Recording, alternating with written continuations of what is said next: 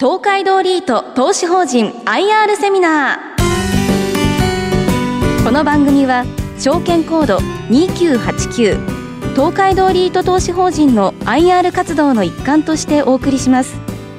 お話は東海道リートマネジメント株式会社代表取締役社長江川洋一さんです。聞き手はスプリングキャピタル代表井上哲夫さんです。この番組は1月29日に開催した J リートファン2022オンラインセミナーを収録したものです、えー、それでは江川社長プレゼンテーションをお願いいたします。はい、えー、皆さんこんにちは、えー、私は東海道リート投資法人の資産運用会社である東海道リートマネジメント株式会社の江川と申します。どうぞよろしくお願いいたします私も東海ドリート投資法人は昨年6月の22日に上場したばかりのため、まだ馴染みのない投資家の方もいらっしゃるかと思いますので、まずは投資法人の概要や投資方針等について説明させていただきたいと思います。えー、私どもですね、東海道リート投資法人は、えー、日本の東西中心地をつなぐ東海道地域の安定資産に投資する J リートです。えー、東海道はご承知の通り、古来より日本経済の中心地であった大阪、京都と江戸時代以降もう一つの中心地となった東京をつなぐ役割を果たし、えー、人、物が行き交う日本の大動脈として、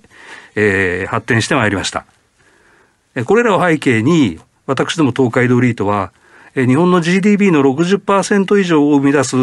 この東海道地域等への投資を通じて、えー、さらなる地域経済の活性化や産業の発展に貢献していきたいと考えております。えー、スポンサーは、えー、ヨシコン出資率55%、えー、中部電力未来図10%、えー、静岡銀行他6社が各5%、計9社での出資構成となっております。決算期は1月7月、配当月は4月10月です。え、第1期2022年1月期の予想分配金は2150円。えー、巡航期となります、えー、第2期、2022年7月期、えー、こちらは3186円です。分配金利回りは1月の18日終わりで、えー、10万7400円ベースで4.96%となります。えー、メインスポンサーであるヨシコン株式会社の概要について説明いたします。えー、ヨシコンは静岡を、えー、基盤に事業展開をしておりまして、商業店舗、工場、物流施設などの企業施設や、えー、企業誘致やマンション等の不動産開発を行うデベロッパーです。えー、証券コードは5280。東証ジャスタックスタンダード市場に上場しております。本投資法人への出資割合は約10.4%となっています。え次に東海道リート投資法人の投資方針について説明させていただきます。えー、冒頭説明させていただきました通り、えー、トーリーとは日本の東西中心地をつなぐ東海道地域への投資をコンセプトとしております。えー、東海道地域には産業が集積していますが、えー、その中でも重点投資地域は静岡、愛知、三重の3県としています。えこの地域には日本を代表する産業集積が県をまたいで広がっておりますが、トーリートではこの地域を産業地域と呼び、投資比率を60%以上に設定し、重点的に投資してまいります。主な用途対象は、物流施設などを対象とする産業インフラアセットと、えー、住居などを対象とする生活インフラアセットととなります。えー、静岡を核とする産業地域のアセットの魅力としては、えー、1点目、持続的な強い経済を背景としたアセット。2点目、強い経済に裏付けされた有料なテナント。3点目、えー、価格変動リスクが相対的に低い投資エリアが挙げられ、えー、コロナ禍を経てもなお高値圏での推移が続く不動産マーケットにおいても投資機会があると考えております。IPO の概要について説明させていただきます。えー、発行決議上場承認日は昨年5月14日で、えー、6月22日に J リート市場に新規上場いたしました。J リートとしては約1年6ヶ月ぶり、えー、コロナ後初の上場となりました。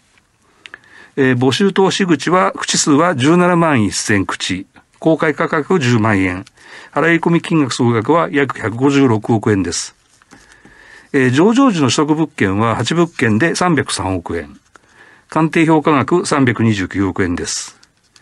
えー、第1期にあたる2021年1月期の予想分配金は、えー、IPO 時の初期費用の支払いにより2150円となりますが、えー、第2期にあたる2022年7月期は3186円の分配金を目指して運用してまいります。えー、上場日6月22日終値以降の投資口価格の推移をグラフ化しております。えー、東証リート指数は当リートの6月22日終値を基準に指数化したものですが、えー、当リートの投資口価格は、えー、上場以降ずっと東証リート指数をアウトパフォームしていることが見て取れるかと思います。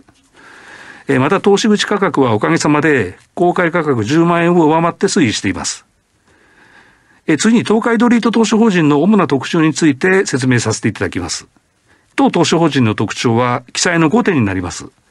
え特徴の1点目であります、え持続可能な経済基盤を有する産業地域への重点投資こちらについて説明をさせていただきます。えっ、と、私どもは、えー、日本の東西中心地をつなぐ大動脈である東海道地域や、その周辺地域に着目しています。えー、東海道地域には第二次産業が出席しておりますが、その中でも日本を代表する産業集積が県をまたいで広がっている静岡、愛知、三重の3県を、えー、静岡を企画とする産業地域と定義して、えー、重点投資地域とし、全体の160%以上の投資比率としております。えー、これら静岡を核とする産業地域を中心に、これら地域に90%以上投資していくことで、えー、リートの成長を実現してまいりたいと考えております。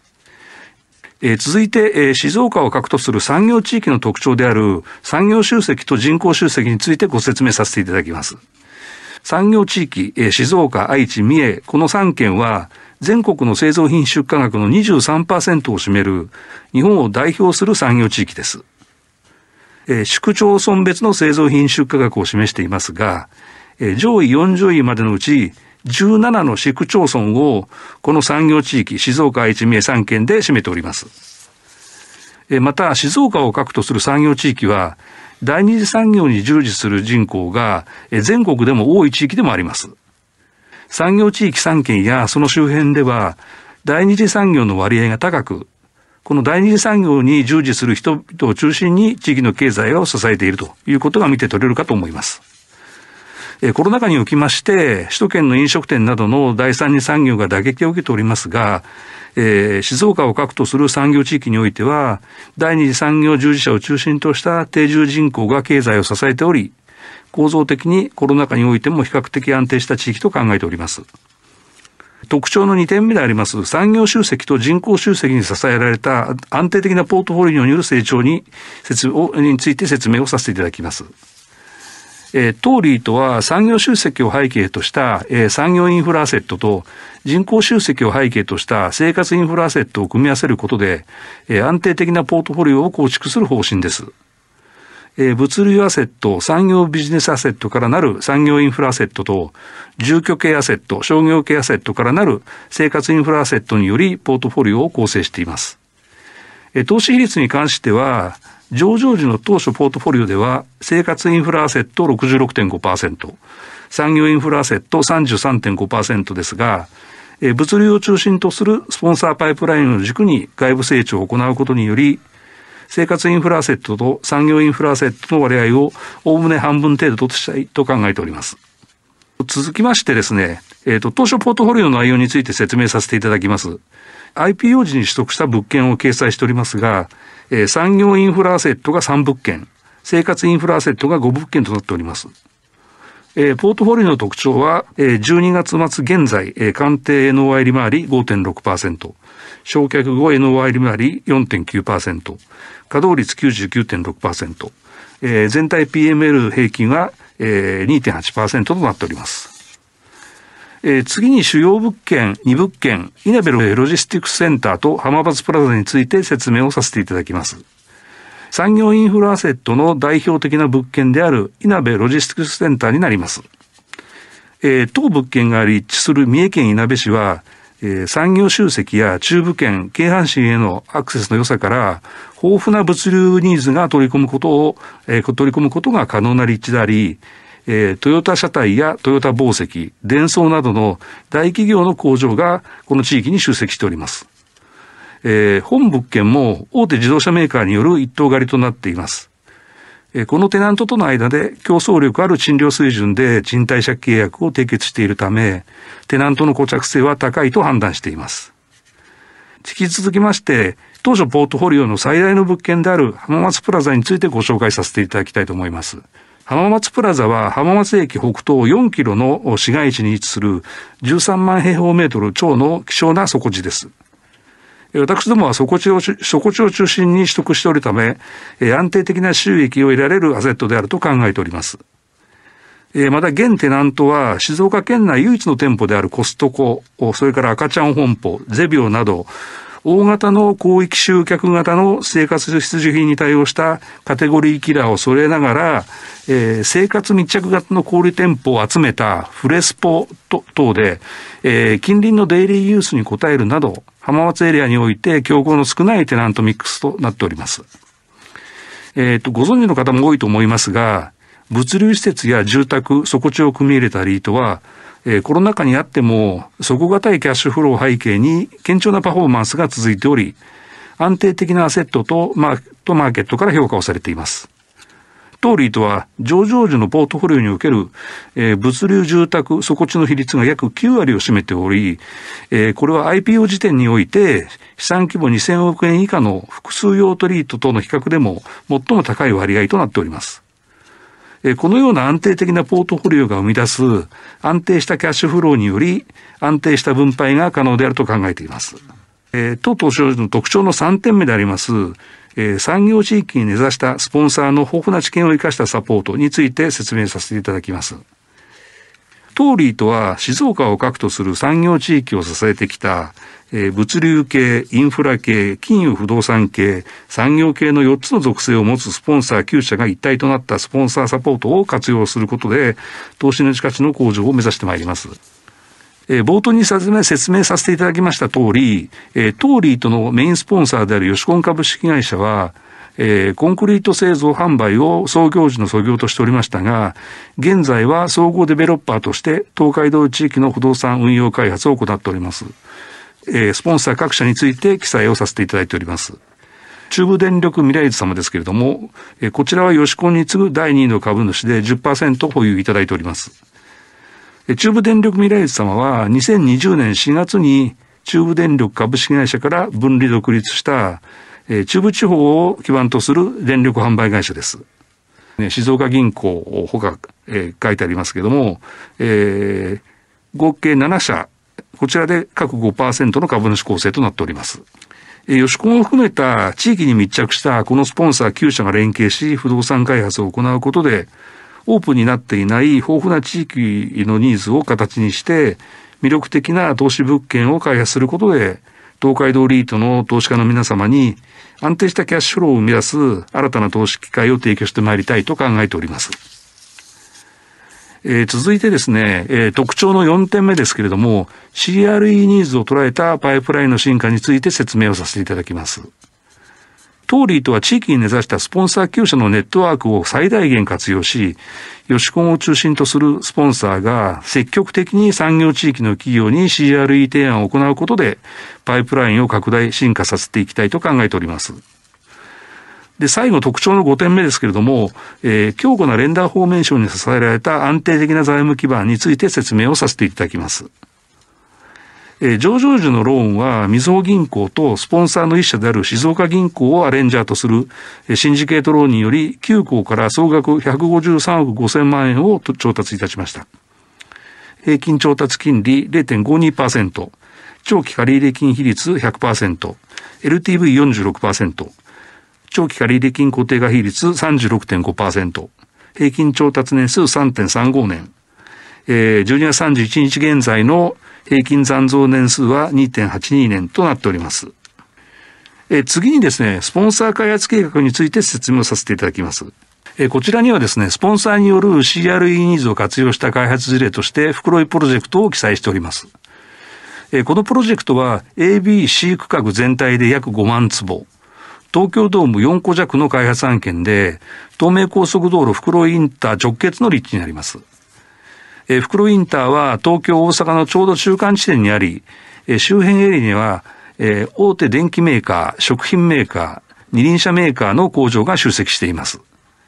えー、トーリーとのパイプラインとして、え、想定している現在進行中の C 区画ですが、約2万6500坪という大規模敷地を活用した、え、開発が可能であり、えー、現在物流施設を想定し開発を進めております。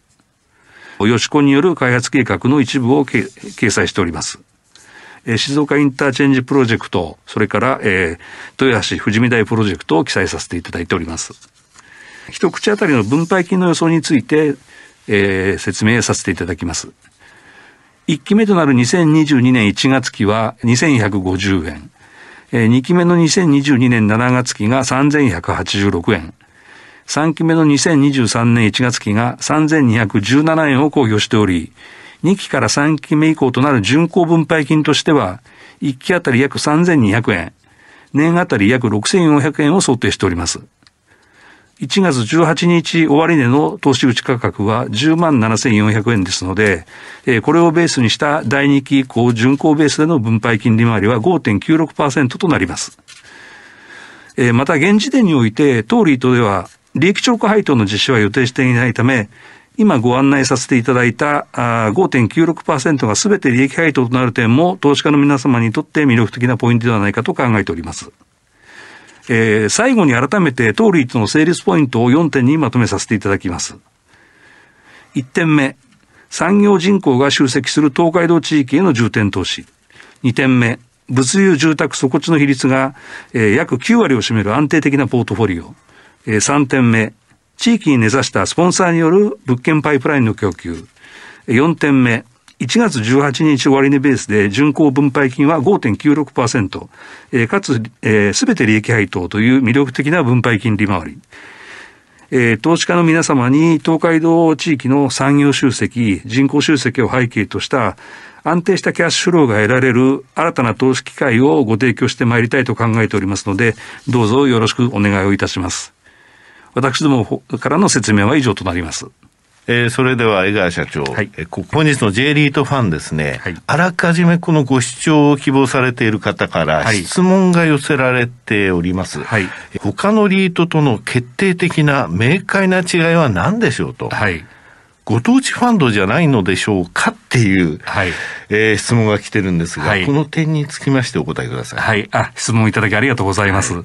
えー、っと、私ども東海ドリートはですね、えー、投資地域を限定するだけの統治ファンドとはちょっと異なりまして、はい、東海道沿線上の商業施設とか、うん。その成長余地に注目し、まあ、ざっくばらに言いますと、安定性と成長性のいいとこ取りを目指しましょうというと、ちょっと大げさな言い方になってしまうかもしれませんけれども、はい、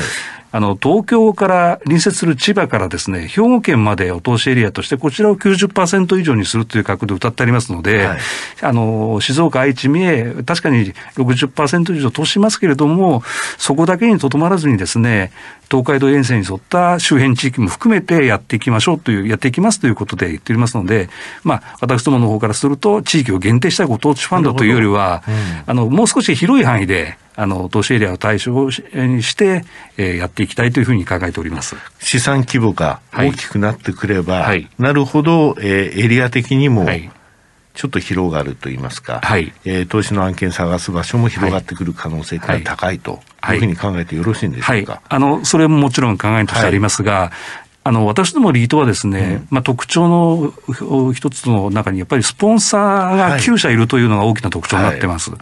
あの、静岡を核として活動されているスポンサー9社なんですが、うん、こちらやっぱりあの、静岡、愛知、三重とかにとどまっておらずですね、うんすね。はい、東京から大阪、場合によっては北海道とか九州、沖縄までですね、えー、活動、開発だ方がいろいろな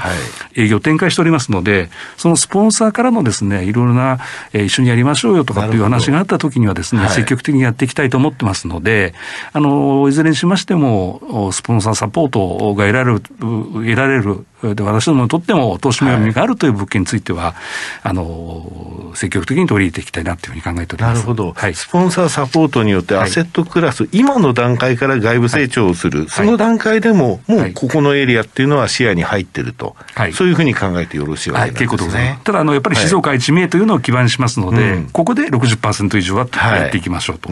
い。う学校で考えております。わかりました。えー、続いての質問になりますが、はい、えー、東海道地域、はい、静岡、愛知、三重の、はい、えー、ならではの特徴がありますかと。はい、そして、はい、今後も継続的に有料な物件を取得していくことは可能なんですかという質問なんですが。はいえっと、静岡、愛知、三重、ここの特徴はですね、やっぱりあの、第二次産業に従事する人々が非常に多くて、ねはい、えー、全国の生産品種価格のこれ23%を占めている、ということで説明をさせていただいた通り、はい、えー、やっぱり産業が集積している地域でもあります。うん、えー、この、ここで作られたものがですね、やっぱり全国いろんなところで使われているという実態がありまして、はい、やはりこの3県はですね、夜製造業の地域、うん、えー、町というふうに考えて私どもあります。うんで、そこでやっぱりビジネスチャンスが当然物流施設はじめ、はい、企業の工場だとか、それに、そこで働いてる人々のやっぱり住居とか商業施設とか必要になってくると思いますので、まあ、第二次産業をベースにして、そこから、えー、この町が、静岡一面については成り立っているというふうに考えております。はい、はいで、これからもですね、成長、いい、いい物件というか、有料物件というのをですね、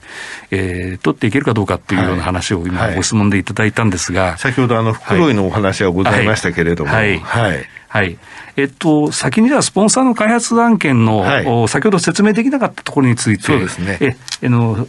説明させていただきたいと思います。はい。と、こちらがですね、静岡インターチェンジプロジェクトっていう案件なんですけれども、うん、えー、こちらはですね、建機レンタル会社様にですね、建物を賃借して、はい、当リートでは底地で所有をするようなことでですね、ヨシコンからのパイプラインとして今考えております。はいえー、東名高速道路も、それこそ静岡インター近くの非常に交通の良い便で、良い立地にありまして、うん、私どもは、えー、底地を所有する。はい、建物は、えー、会社さんに建てていただいて、私どもは土地代をいただくということで、まあ安定した資産につながるというふうに考えております。はいえー、豊橋富士見台プロジェクトでございますが、えっ、ー、と、これもですね、大手自動車メーカー様の社宅をですね、うん、メインスポンサーであるヨシコンが、えー、はい、取得をして、はい、商業施設などの生活インフラセットと、お宅地分譲地としての開発を今検討中でございます。はいまあ、あの、これらパイプラインがすべて手前どもの方のリートにでき、入ってくるかどうかっていうのは、これからまたいろいろ相談させていただくようなことも多いかと思いますけれども、はい、これ以外にもですね、ヨシコンの方からのパイプラインとして検討している物件が複数、はい、あるものですから、タイミングを見ていろんな、はい、ところでまたご紹介させていただきたいなと思っております。なるほど。それからあとですね、まあ、外部取得については言いますと、あの、おかげさまで昨年の6月に上場させていただきましたので、はい、知名度も非常に上がりましたのものですから、はい、えー、スポンサーの開発案件以外にも、外部からのですねお、お話をいただくケースが非常に増えて、情報が入ってくる、はい、情報が入ってくるようになりました。で、これまであの、静岡、愛知、名とか物件持たれてても、どこに話したらいいんだろうかっていう方もいらっしゃったかと思いますが、あの、そういう方々等々を中心にですね、案件の紹介が非常に多くなってきたものですから、まあ、我々の方としてはですね、今後も継続的に有料の物件を取得していくことは、全く問題ないというふうに考えております。江川社長、どうもありがとうございました。どうもありがとうございました。今後ともよろしくお願いいたします。以上で証券コード2989東海道リート投資法人 IR プレゼン。お話は、東海道リートマネジメント株式会社代表取締役社長、江川洋一さん。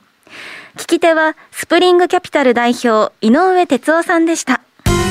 東海道リート投資法人 IR セミナー。この番組は、証券コード2989東海道リート投資法人の IR 活動の一環としてお送りしました。